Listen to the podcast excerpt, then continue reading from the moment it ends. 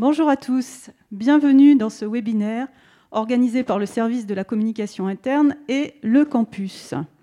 Notre sujet d'aujourd'hui, c'est l'aérien face aux défis climatiques. Je suis Sylvie Mazabré du campus et aujourd'hui j'ai le plaisir d'accueillir Vincent Etchebert qui est directeur du développement durable et des nouvelles mobilités à Air France. Bonjour Vincent. Bonjour Sylvie, bonjour à tous et Vincent Rabaron, qui est directeur d'un bureau d'études qui est spécialisé dans les sujets de transition écologique. Bonjour Vincent. Bonjour Sylvie, bonjour à tous. Alors, notre webinaire est interactif, vous avez l'habitude, donc je vous invite à poser vos questions dans la partie Q&A de Blue Jean. On va jeter un petit coup d'œil à l'agenda avant de commencer. Donc, il y aura un exposé d'environ 20 minutes et on gardera 10 minutes environ pour les questions-réponses. Donc voilà pour euh, les points logistiques. Et pour euh, commencer à entrer dans notre thème de ce jour, je vous propose une petite colle, ou tout du moins un sujet de, réflexion.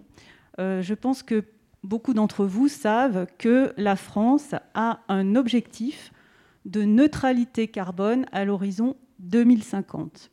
Alors, vous allez me dire, 2050, euh, c'est dans bien longtemps. Mais pour autant, pour atteindre cet objectif, il faut que nous baissions régulièrement nos émissions de gaz à effet de serre. Alors, à votre avis, au vu des tendances de baisse observées au cours des dernières années, est-ce que nous arriverons à atteindre cet objectif qui est quand même dans une trentaine d'années? Ou est-ce que cette baisse n'est pas suffisante aujourd'hui et il faut qu'elle s'accélère? Et si oui, de combien? Alors en général, quand on pose une question comme ça, on sent bien qu'il va y avoir effectivement un problème. Donc euh, la réponse à cette question, eh bien, vous allez la voir dans quelques instants, ainsi que la réponse à beaucoup d'autres dans l'exposé de Vincent, à qui je passe la parole. Merci Sylvie. Alors avant de parler du défi climatique, je voudrais euh, vous apporter quelques notions sur le sujet de l'urgence écologique et plus globalement du coup du défi écologique, ce qui, demande d'avoir une vision euh, plus systémique de la chose. Donc sur la planche suivante, euh, j'aimerais vous, apporter ces, concepts. Le premier, c'est le concept de biocapacité. Finalement, notre système, c'est quoi? C'est la croûte terrestre sur laquelle on vit et qui nous apporte toutes les ressources dont on a besoin euh, pour produire, consommer, euh, et également une capacité d'absorption de nos déchets. C'est une petite croûte terrestre comme ça, c'est notre système qui est alimenté par un flux solaire et c'est globalement tout ce qu'on a. Ce système, il a une capacité finie de génération euh, de ressources en un temps donné, par, flux par unité de temps donné, et une capacité finie d'absorption, de, de, gestion des déchets qu'on émet euh, par, unité, également. De l'autre côté, on a l'empreinte, l'empreinte écologique de notre système de production de consommation. il y a des équilibres quand l'empreinte dépasse la biocapacité. pour donner un exemple plus concret, euh, imaginons que nous vivions tous sur une île, l'île de Pâques euh, par exemple. Nous, dépendons euh, pour nous alimenter d'un banc de poissons qui voilà, autour de l'île. Si nous prélevons cette ressource plus rapidement que le banc de poissons peut se reproduire, au bout d'un certain temps, évidemment, nous n'aurons plus de poissons. parce que ce n'est pas qu'on mange trop de poissons, c'est qu'on en mange trop trop vite. Là, c'est un petit peu pareil. On prélève les ressources plus vite qu'elles peuvent se régénérer et on émet des déchets, comme les gaz à effet de serre, plus vite que le système est capable de les gérer. Donc, c'est vraiment cette notion d'intensité par rapport à la biocapacité qui est clé. Quand on dit ça, euh, il faut savoir que ce, déficit écologique, ce déséquilibre, hein, il, est, donc, il a commencé dans les années 70 et il a grandi depuis. Euh, c'est pour ça que vous entendez dire dans les médias qu'il faudrait deux planètes équivalentes pour, euh, soutenir le système actuel. Mais du coup, il se décompose en plusieurs enjeux euh, de l'urgence écologique. Et c'est tous des enjeux du même ordre de grandeur. Le climat n'est pas plus important ou moins important qu'un autre. Euh, et donc là, je vous en ai sélectionné trois qui sont euh, parmi les plus, les plus importants. La dégradation de la biosphère, donc la destruction des milieux naturels, la dégradation de la biodiversité, c'est-à-dire qu'on détruit les espaces naturels et la déforestation, par exemple, où les, populations d'êtres vivants décroissent plus vite qu'elles peuvent se reproduire. Euh, ce qui va atteindre à un moment donné potentiellement un effet de seuil avec des ruptures de services écosystémiques qui sont très préjudiciables évidemment à l'humanité. Le sujet des règlements climatiques, que vous connaissez, on va faire un petit euh, focus dessus après, hein, c'est une intensité d'émissions de gaz à effet de serre trop rapide. Et le sujet du déclin des ressources, on prélève trop vite euh, trop de ressources et à un moment donné on arrive à un effet de seuil. Alors les plus connus euh, que vous connaissez peut-être, hein, euh, le pétrole conventionnel est en déclin depuis une, dizaine d'années. Hein, donc voilà, maintenant on fait appel à des pétroles non conventionnels. les, certains minerais, certains métaux comme le cobalt ou le cuivre vont atteindre des seuils de criticité dans ce siècle.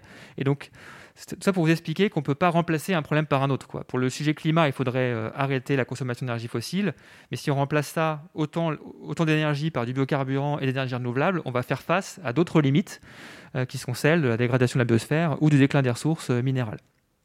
D'où la difficulté de ces transitions écologiques qui est triple, hein, une transition agricole, une transition industrielle et une transition énergétique. Donc si on fait un petit focus sur le climat, pour, comprendre chaque sujet, il faudrait faire une conférence ou un atelier de 3 heures. Alors, sur le sujet climat, je vous invite à participer à la fresque du climat, qui est un atelier euh, pédagogique euh, de 2 à 3 heures pour expliquer bien euh, le sujet de l'urgence climatique. Et d'ailleurs, il y a une quinzaine d'animateurs Air France qui sont formés à animer cet atelier.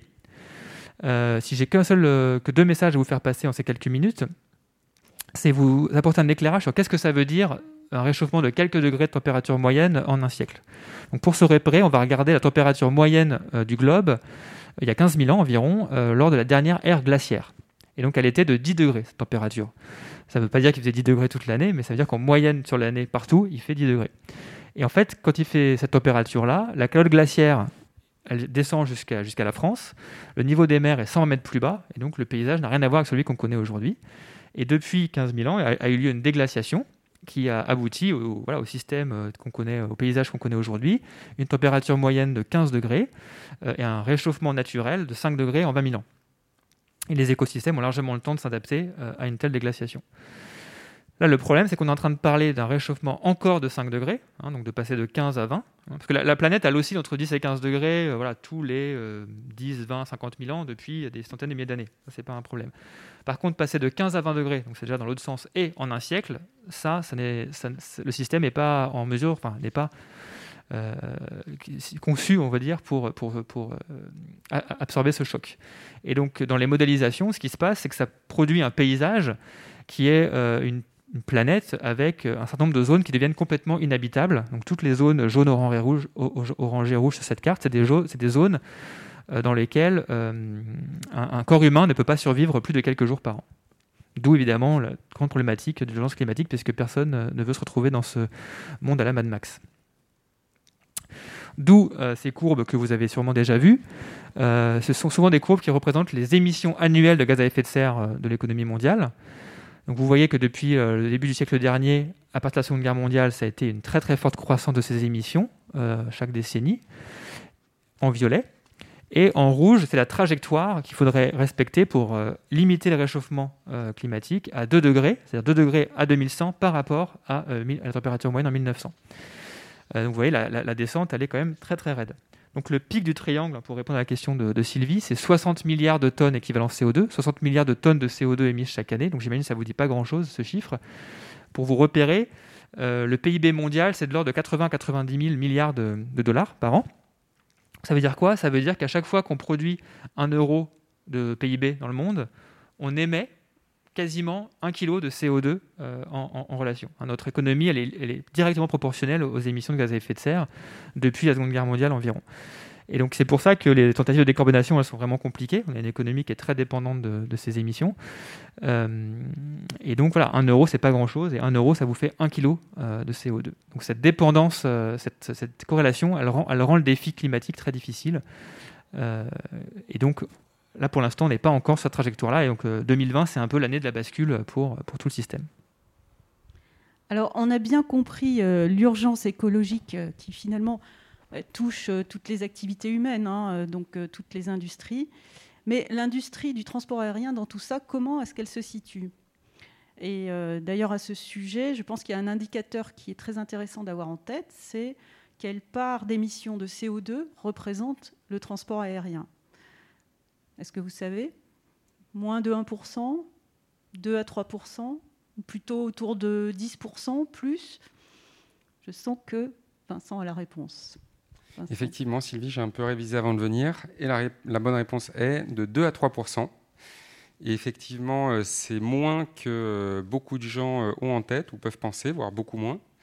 Alors on peut se poser la question, si le poids du transport aérien est relativement faible, 2 à 3 pourquoi est-ce que l'aérien est tant décrié quant à son empreinte carbone Mais aussi pourquoi est-ce que le secteur, et nous aussi en tant que compagnie aérienne, nous devons absolument travailler sur la réduction de notre empreinte? Alors les premiers éléments de réponse euh, vous apparaissent ici dans cette planche. Euh, et, ce premier élément de réponse est euh, l'évolution et la dynamique. C'est-à-dire que ici vous avez sur le périmètre de l'Union européenne l'évolution des émissions de gaz à effet de serre par, par gros secteurs.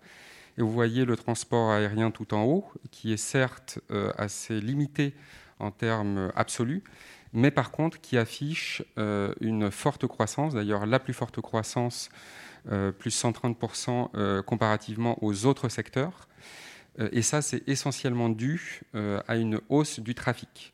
D'où la nécessité pour le secteur d'arriver à maîtriser cette tendance très haussière.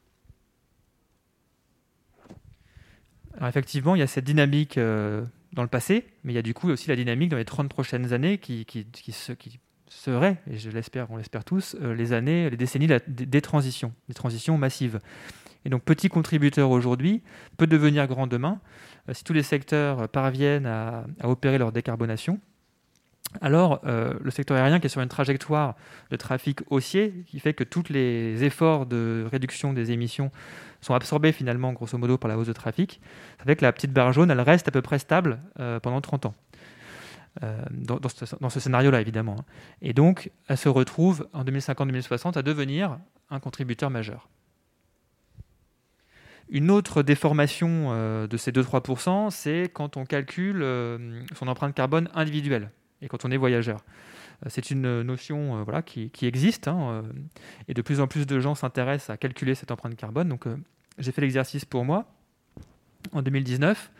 Euh, donc voilà, pour information, la moyenne nationale en France, c'est une dizaine, 12, entre 10 et 12 tonnes de CO2 par personne par an. Euh, donc si, dans mon cas, vous avez le logement qui pèse une tonne, une tonne 5, la mobilité, euh, une tonne, c'est-à-dire en grosso modo la voiture. Hein. l'alimentation avec pas mal de, viande, produits viande rouge, mouton, lait qui représente voilà 4 tonnes les biens de consommation, euh, vêtements, ordinateurs, télé, électroménager, euh, etc., euh, qui représentent aussi 4 à 5 tonnes. L'épargne, on n'en parle pas souvent, mais nos investissements, indirectement, sans qu'on le sache, vont financer évidemment un système à PIB très fortement carboné, donc ça, pèse aussi, donc aussi 4-5 tonnes. Et puis l'aérien, là, c'est pour voilà, une trentaine d'heures de vol par an. On arrive à 4-5 tonnes en prenant voilà, 190-200 kg de CO2 par heure de vol. Euh, et donc, vous voyez que l'aérien ne représente pas de 3%, mais euh, devient le contributeur majeur euh, de cette empreinte carbone personnelle. Donc, pour quelqu'un qui souhaiterait diviser par deux ses émissions personnelles, qui s'engagerait dans une transition au niveau individuel, il va travailler sur son logement, un logement mieux isolé, un changement de système de chauffage, une baisse de température de consigne, sur sa mobilité, vélo, transport en commun, moins de distance parcourue, un changement de véhicule. Euh, sur son alimentation, moins de viande, produits plus locaux, de saison, etc. tout ça est assez connu. Euh, bien d'autres services, euh, bien amplifier la consommation d'équipements de, seconde main, et puis peut-être acheter moins de choses. L'épargne, flécher son épargne vers des investissements bas carbone qui commencent fortement à se développer. Et du coup, potentiellement, il va se dire, bah tiens, si je passais de 30 heures de vol par an à, à, 20 ou 15, bah, évidemment, j'ai un impact assez direct euh, pour diviser par deux euh, mon bilan carbone personnel. Et donc ça, je ne vous dis pas que c'est une tendance, je ne sais pas combien de personnes euh, font ça et combien vont le faire, mais en tout cas c'est un fait. Quand on fait ce calcul, cela donne ces résultats. Alors, on a vu le contexte, hein, l'urgence écologique. On a vu l'état des lieux du transport aérien par rapport à ce contexte. Donc maintenant, faisons un focus, un zoom sur Air France finalement par rapport à cela. Euh, quels sont nos objectifs et euh, quelle est notre stratégie, Vincent? Alors, ça fait euh, de nombreuses années que Air France et que le groupe Air France KLM est engagé dans, dans sa transition énergétique. Mais au, au vu de l'exposé de Vincent, on voit très bien qu'il est absolument fondamental, essentiel d'agir maintenant pour accélérer cette transition. Et c'est bien tout le sens de, l'engagement du, groupe Air France et, d'Air France KLM. Alors d'abord pour vous présenter nos principaux résultats et objectifs en termes de réduction euh, d'empreinte carbone. Entre 2005 et 2019, le groupe Air France a réduit ses émissions de CO2 en valeur absolue de 6%. et ce dans un contexte d'augmentation de trafic rapporté aux passagers kilomètres de plus 32%. L'objectif euh, que l'on a en 2024 et que l'on a, c'est un engagement qu'on a pris auprès de l'État français euh, à, l'été 2020, euh, est de diviser par deux nos émissions de CO2 sur les vols court courriers hors CDG par rapport à 2019. Et nous avons un objectif à 2030 de moins 50% de CO2 par passager kilomètre. Alors ce chiffre, il englobe à la fois des réductions euh, pure qu'on va voir euh, un peu plus tard, c'est-à-dire des, économies de carburant, et en même temps euh, le, soutien à des projets d'évitement d'émissions de, CO2 ou même d'absorption de CO2. Donc si on veut plutôt le rapprocher du moins 6% que vous voyez à gauche, en termes de réduction vraiment de, en valeur absolue, on est sur du moins 15% à, horizon 2030.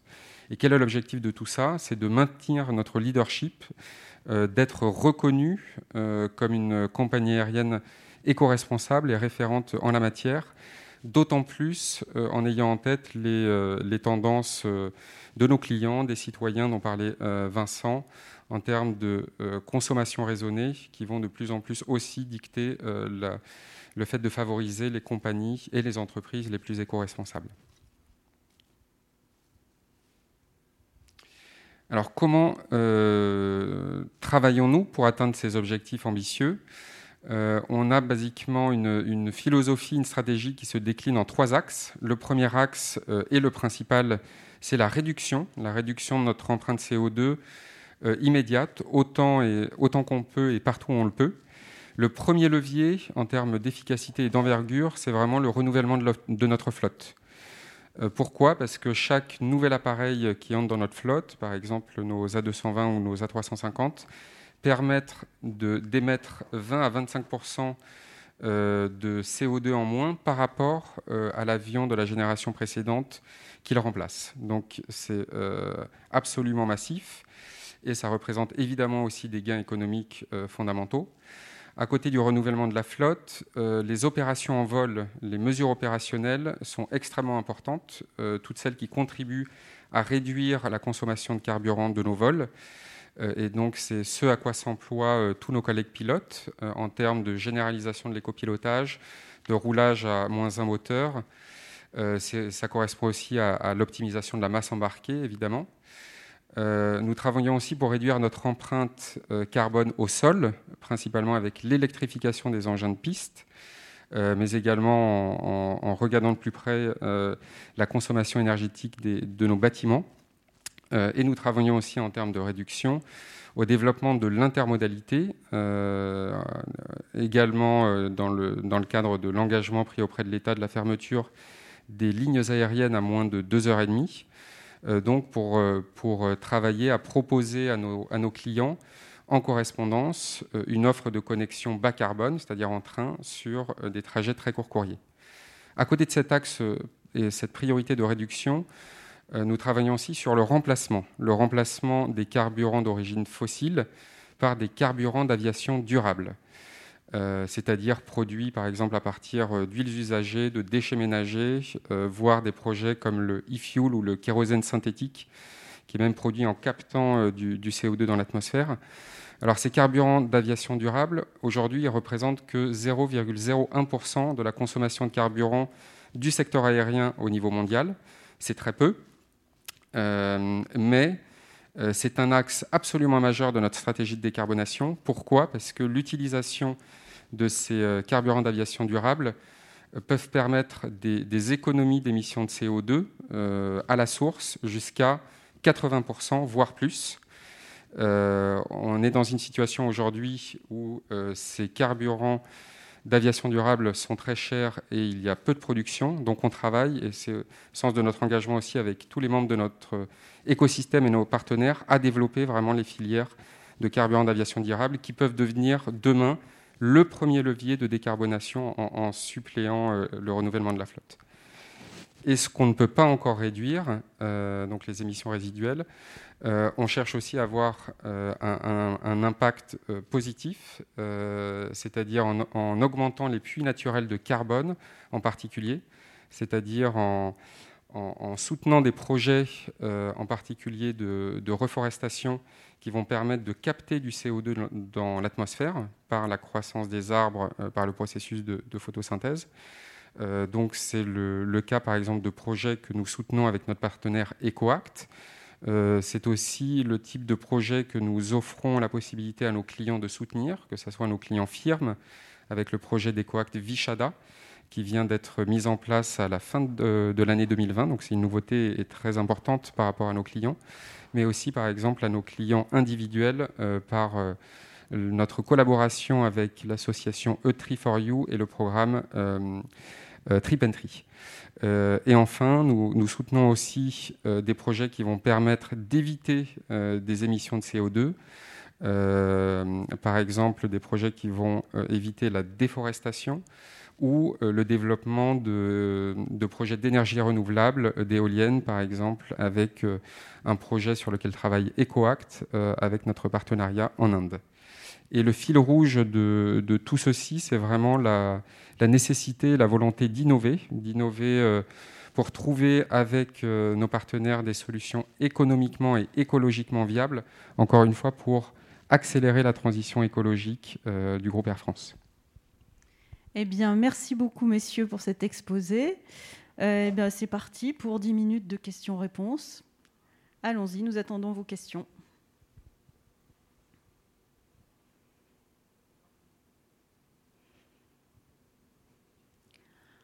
Ah, alors là, moi, je vais avoir du mal.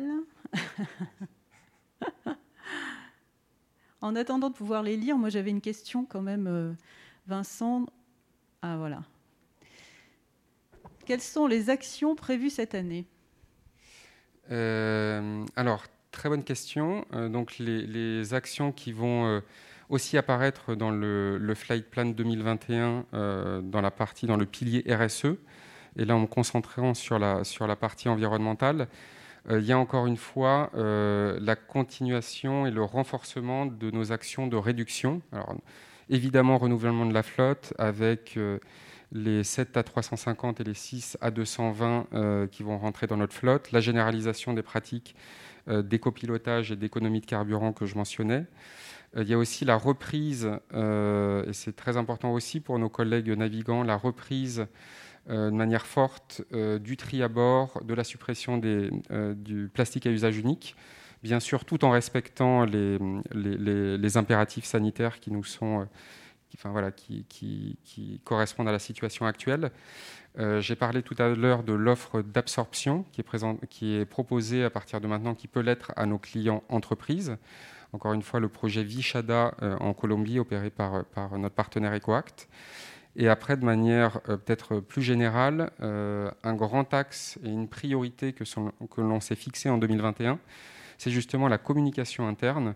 C'est le fait de partager bah, ce genre d'informations en espérant qu'elles elles seront utiles à tous, avec vraiment euh, dans l'idée de, bâtir un socle de, de connaissances communes sur ces sujets si importants et aussi de donner les instruments à toutes les équipes, à tous les collègues pour comprendre euh, ces concepts clés et qui leur permettent d'ailleurs d'autant plus facilement de comprendre euh, la stratégie et l'engagement euh, du groupe Air France en termes de développement durable. Alors justement, vous aviez parlé, Vincent, de, des ateliers de la fresque du climat. Comment est-ce qu'on peut y participer alors? Vincent ou Vincent? Alors, on est très très enthousiaste à l'idée du lancement de ces ateliers de la fresque du climat. Euh, la fresque du climat, qu'est-ce que c'est? C'est un atelier euh, d'intelligence collective de 2h30, 3h, euh, qui permet de comprendre ou de mieux comprendre, ou, qui donne envie de mieux comprendre les grands concepts, les grandes notions autour du dérèglement climatique. Parce qu'on a tous, et moi le premier, avant ma première fresque, on a l'impression de maîtriser ces concepts, d'y voir très clair dans tout ça. Et en fait, quand on essaie de reconstituer euh, quelles causes euh, euh, vont générer quels effets, on se rend compte que c'est pas si clair que ça. Et ça fait du bien de clarifier ça, et également en groupe avec, ses amis ou ses collègues. Et donc l'idée, c'est vraiment ça, c'est d'apporter des connaissances précises en se basant uniquement sur des données scientifiques. Du coup, la question, c'était comment participer à un atelier. Donc, il y a une quinzaine d'animateurs internes à Air France qui viennent d'être formés et, dans lesquels l'équipe de Vincent va pouvoir proposer des ateliers dans les mois qui viennent, en ligne ou en présentiel. Alors une question qui a euh, en partie répondu, Vincent, mais comment pensez-vous informer et sensibiliser largement les salariés au sujet? À part ce webinaire déjà. Euh, oui, alors j'espère que le, enfin, je suis sûr que le webinaire, euh, grâce à nos collègues de, la communication interne et du campus, est une très bonne première étape. alors on est très content de, pouvoir annoncer aujourd'hui l'avènement d'un projet sur lequel on a travaillé.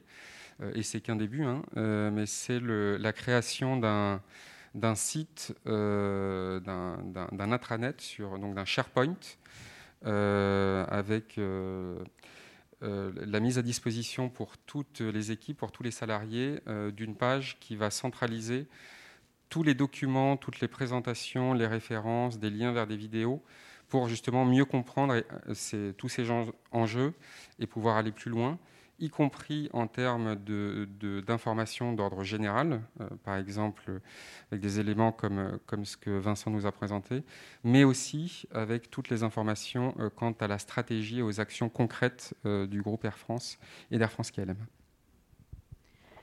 Alors, une question qui, effectivement, nous remonte souvent sous différentes formes, c'est pouvez-vous nous en dire plus sur les projets de compensation carbone euh, est-ce que finalement on n'achète pas le droit de polluer? Ça, c'est vraiment une, excellente question et elle est tout à fait euh, légitime. Ça dépend vraiment, euh, même ce terme de compensation, je pense, va commencer à disparaître parce qu'il n'est pas très juste. Et effectivement, quand on voit la courbe rouge, vous vous souvenez, on voit bien que euh, toute action positive ailleurs euh, ne peut pas enclencher cette, euh, cette diminution drastique. donc on ne peut pas financer ou soutenir l'économie telle qu'elle est aujourd'hui en finançant des réductions ailleurs ou même via la captation naturelle de carbone. Si, on plantait tous les arbres qu'on peut dans les 20 prochaines années, et ce qu'il faut faire, hein, vraiment c'est que, que des bénéfices positifs, alors on arriverait à capter un flux annuel de, carbone qui serait de l'ordre de peut-être de 5% de, l'affaire de, par rapport aux émissions actuelles. C'est quelque chose à faire, mais qui ne peut pas du tout être suffisant. Euh, en revanche, c'est très bon à prendre. Je veux dire, ça serait dommage de ne pas faire ces projets parce qu'il faut les faire. Dans toutes les trajectoires de transition, euh, il faut restaurer les écosystèmes dégradés, il faut reforester, il faut arrêter la déforestation.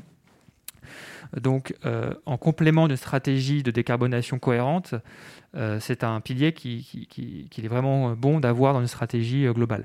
Évidemment, là où ça ne marche pas, c'est si on a une trajectoire d'émissions euh, ascendante euh, qu'on justifie euh, par l'achat de crédit carbone. En effet, là, c'est une stratégie qui serait assez attaquable. juste pour compléter, c'est vraiment important de l'avoir en tête. Le soutien des projets d'absorption, d'évitement de CO2, etc. Et, on, et on, en a un certain nombre, et c'est positif côté Air France. Euh, ces, projets ne sont pas une fin en soi, dans le sens où ils viennent s'ajouter en addition à notre priorité, qui est vraiment la réduction de, nos émissions, en particulier la réduction de nos émissions en vol, euh, qui vraiment concentre la plus grosse part de notre empreinte carbone. Alors une toute dernière question peut-être. Face au flyscam, alors flyscam, euh, traduction la honte de prendre l'avion en fait, pourquoi n'y a-t-il pas une coordination avec les autres opérateurs, c'est-à-dire aéroports, constructeurs d'avions, compagnies aériennes, etc. Pourquoi Air France ne prendrait-il pas le lead dans ce domaine? Euh, alors effectivement, c'est une, bonne question. Euh, une de nos priorités aussi en 2021, c'est justement euh, de, travailler, de mieux travailler notre communication euh, externe sur le sujet euh, de la, RSE, ce qui veut dire peut-être expliquer mieux ce que l'on fait en termes environnementaux, être toujours aussi précis, puisqu'on voit que c'est un sujet qui ne souffre plus d'approximation dans le discours, dans les, dans les arguments ou dans les preuves données. Donc il faut qu'on ait vraiment cette, et on, la développe, cette exigence de clarté et de précision.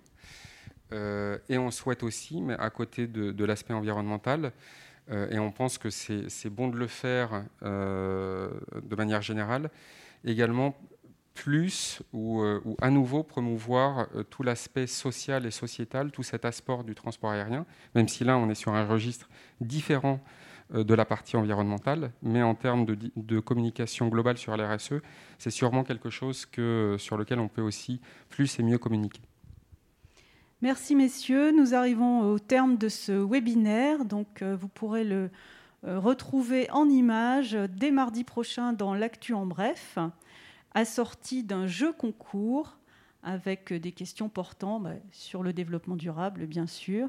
Et euh, l'heureuse gagnante ou l'heureux gagnant se verra remettre un cadeau surprise euh, donné par la direction du développement durable et des nouvelles mobilités d'Air France. Donc merci Vincent pour ce geste.